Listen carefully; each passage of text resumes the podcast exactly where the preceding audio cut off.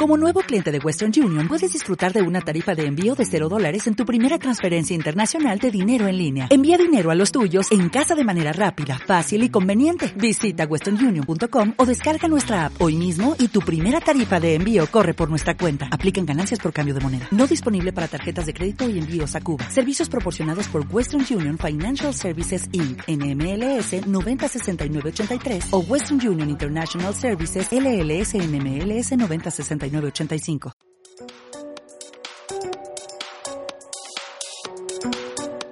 Bienvenidos al podcast de Cosmo Arval, ayudando a las personas a mejorar su salud a través de medicina y terapias alternativas. Comienza este episodio con el doctor Humberto Palacio y no olvides visitarlo en www.cosmoherbal.org. Hola, ¿qué tal? Bienvenidos al podcast de Cosmoherbal. Este es el episodio número 16. Mi nombre, Humberto Palacio, y te doy la más cordial bienvenida.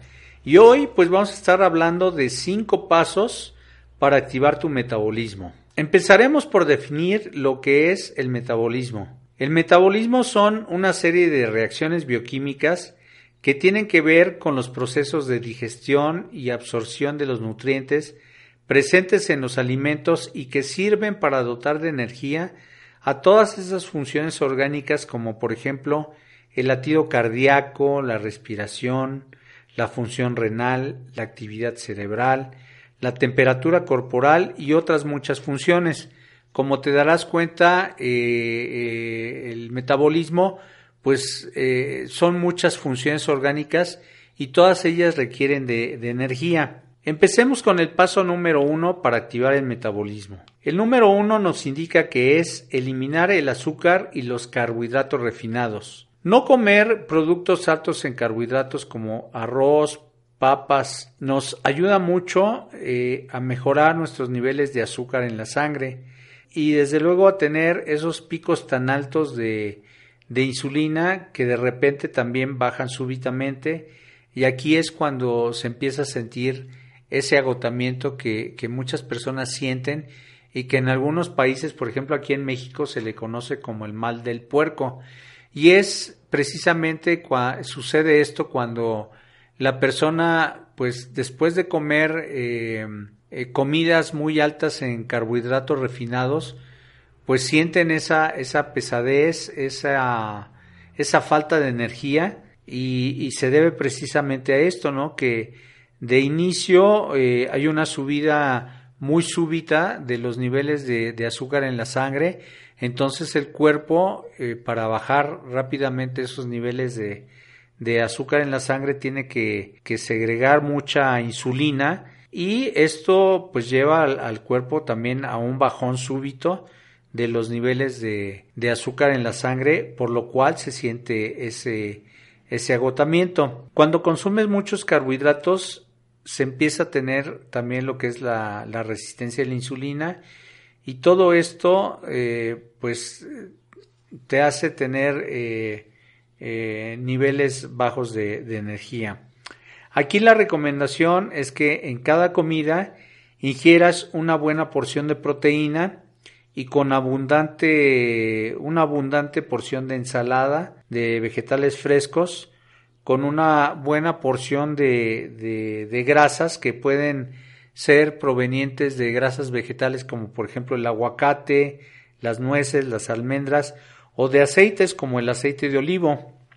Cuando quitas los carbohidratos de tu dieta, inmediatamente empiezas a perder peso, a mejorar tu energía y obviamente a mejorar tu, tu metabolismo. Tu metabolismo se ve mejorado bastante, ¿no? Ahora, eh, ¿cuesta trabajo dejar los carbohidratos? Sí, sí cuesta trabajo. A todo mundo nos cuesta trabajo. Y hay que tener realmente voluntad para hacerlo y sobre todo eh, planear lo que vas a comer para no caer en la, tentación de comer eh, carbohidratos en exceso. Cuando haces esto, tu cuerpo entra en una fase cetogénica esto quiere decir que tu principal fuente de energía se va a obtener de grasa de, que tu organismo tiene.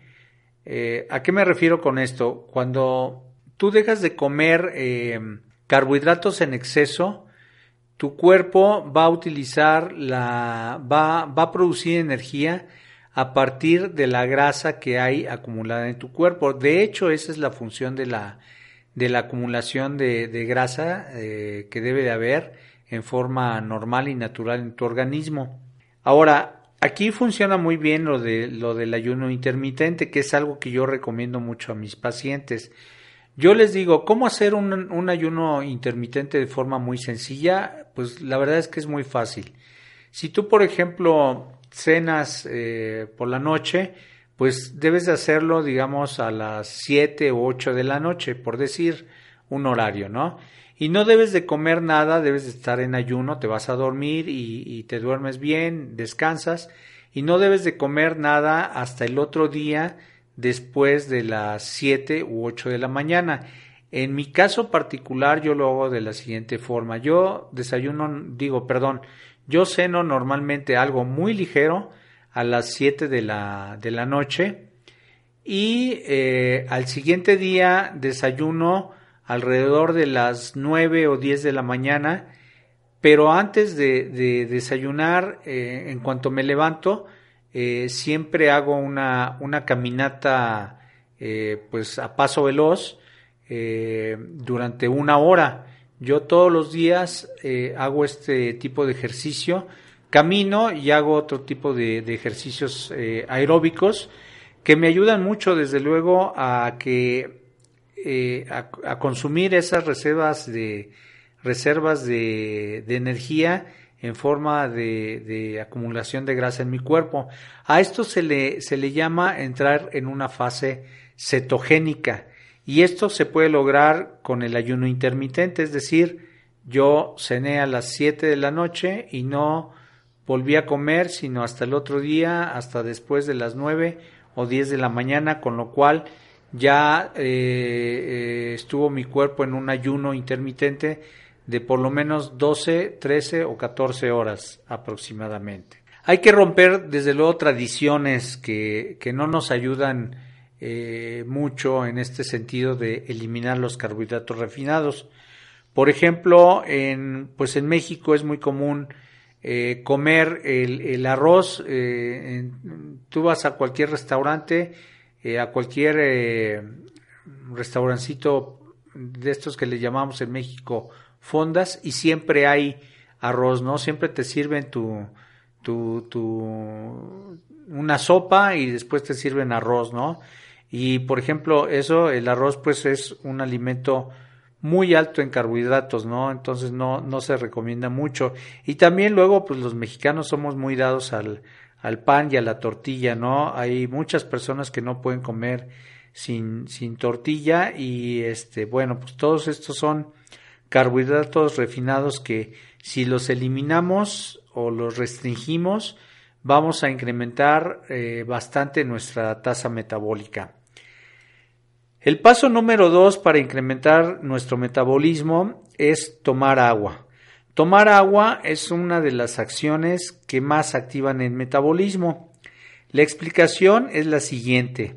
En la vida adulta, un ser humano promedio tiene aproximadamente el 70% de agua en su organismo. Entre más obesa es una persona, menos agua hay en su cuerpo a cambio de mayor cantidad de grasa. Ahora, recordemos la fórmula del agua. H2O tiene dos átomos de hidrógeno por un átomo de oxígeno. Sin embargo, eh, por cuestión de peso molecular, cada eh, molécula de agua eh, tiene un 89% de oxígeno. Es decir, hay mayor oxígeno en la molécula de agua que de hidrógeno. Este oxígeno es el que ayuda a nivel celular dentro de la mitocondria a la combustión de los carbohidratos para la generación de energía. Y la pregunta que surge es ¿cuánta agua debo de tomar? Y es muy sencillo.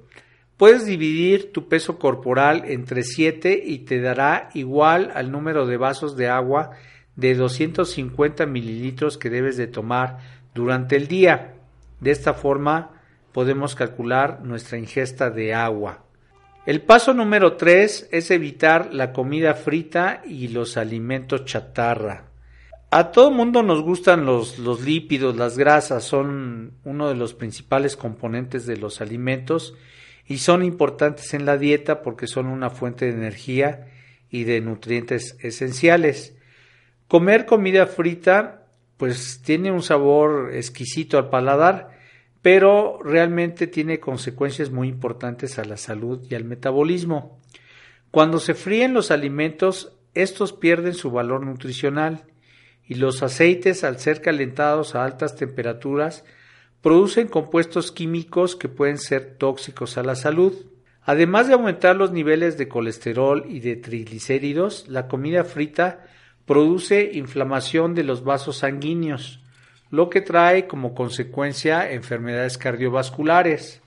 Cuando comemos comida frita estamos consumiendo grasas oxidadas que pueden tener eh, pues estos compuestos tóxicos de los que te hablaba y que pueden realmente alterar eh, de gran manera el metabolismo a nivel celular.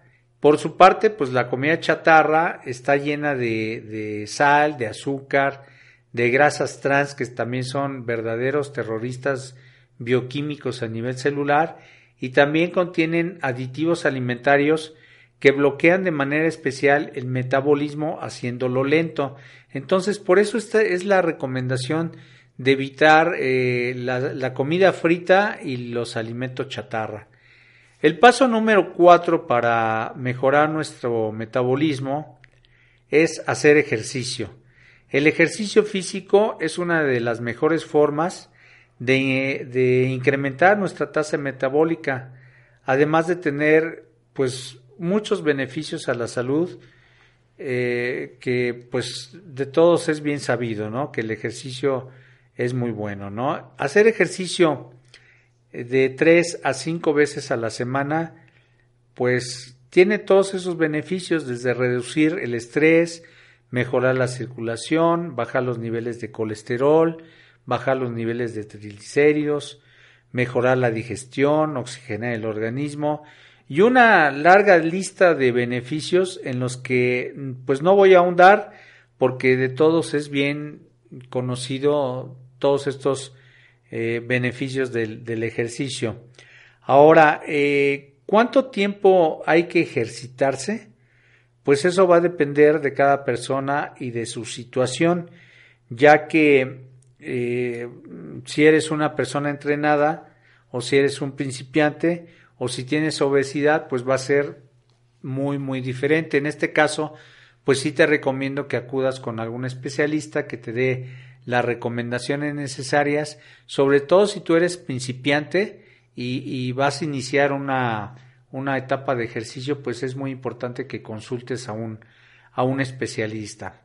Y bueno, llegamos al, al último punto, al punto número 5, para mejorar nuestro, nuestro metabolismo que es mejorar tu digestión a través de la detoxificación de tu organismo. Y, aquí me voy a referir mucho a la experiencia que yo tengo con, los pacientes que llegan a mi consultorio, porque la mayoría de las personas sufre de estreñimiento y de colitis. Algunas veces, eh, pues estas personas no se dan cuenta eh, porque se acostumbran a, a, esta condición, ¿no? De la colitis y del estreñimiento. Y de a poco a poco van aumentando todos estos síntomas y los signos clínicos que tienen que ver con una mala digestión, pues como son las agruras, el reflujo, la gastritis, la colitis, el estreñimiento, todos estos eh, síntomas y signos pues eh, son mm, evidentemente de un sistema digestivo que no está funcionando adecuadamente. Entonces, aquí eh, la, la, recomendación es que eh, para mejorar la digestión es que aumentes tu consumo de fibra, aumentes tu consumo de agua, hagas ejercicio, duermas bien y por ahí pues también bajarle algunos eh, alimentos, ¿no? Por ejemplo, el consumo de carnes rojas, no porque sea malo consumirlas, sino porque las carnes rojas tienen una un proceso digestivo muy lento. La digestión de las carnes es un proceso realmente lento que entorpece mucho eh, el, movimiento de los intestinos con la consecuente acumulación de materia fecal al interior del intestino, lo que va a irritar las, las, las paredes del intestino, obviamente produciendo, eh, produciendo colitis, ¿no? Eh, obviamente también cuando la materia fecal se, se queda acumulada dentro del colon, pues se pudre y se fermenta más de lo normal, y esto obviamente produce muchos gases, produce distensión abdominal, la sensación de pesadez, eh, incluso muchas personas llegan a tener mareo, dolor de cabeza, falta de concentración en su trabajo y algunos otros síntomas como dolores articulares inespecíficos. Entonces, aquí la recomendación es, eh, yo lo que recomiendo es las hidroterapias de colon, ¿no? Que es el procedimiento que yo hago en mi consultorio y que ayudan mucho a mejorar la, digestión de los pacientes porque al sacar toda esa materia fecal pues se mejora mucho el, tránsito intestinal de, de, los productos de la nutrición que estamos eh, consumiendo, ¿no? Eh, también recomiendo mucho lo que es la limpieza hepática. La limpieza hepática es un procedimiento realmente muy sencillo que ayuda mucho al, organismo a restablecer eh, la salud y obviamente incrementa la, tasa metabólica. Si alguno de ustedes quisiera conocer más de cómo eh, desintoxicar su organismo por medio de la hidroterapia de colon y de la limpieza hepática, les recomiendo que, que visiten mi sitio web que, que es www.cosmerval.org y ahí van a encontrar el sistema al que yo he denominado Detox Fácil 11 días, que no es otra cosa más que un programa de desintoxicación orgánica que se hace en ciclos de 11 días y que te da pues eh, recetas de cocina para que tú las puedas aplicar y que, y que puedas eh, comer comida saludable y sobre todo sentir los beneficios, ¿no? Vas a poder tener mayor vitalidad, mayor energía, vas a desinflamar tu, tu abdomen y va a mejorar muchísimo tu digestión y obviamente se va a incrementar tu tasa metabólica y con eso vas a poder bajar de peso de una forma muy muy natural. Entonces eh, no dejes de visitar mi sitio web, te repito eh, la dirección que es www.cosmoherbal.org y allí vas a encontrar el programa Detox Fácil 11 días. Si te ha gustado el contenido de este podcast, te pido de favor que lo compartas con tus familiares y amigos a través de tus redes sociales. Ahora que si lo que quieres es bajar de peso, aumentar tu energía y rejuvenecer tu cuerpo, así como mejorar tu digestión, te recomiendo mi programa Detox Fácil 11 días que puedes encontrar en www.cosmoherbal.org. Por tu atención, muchas gracias. Se despide de ti Humberto Palacio. Hasta la próxima.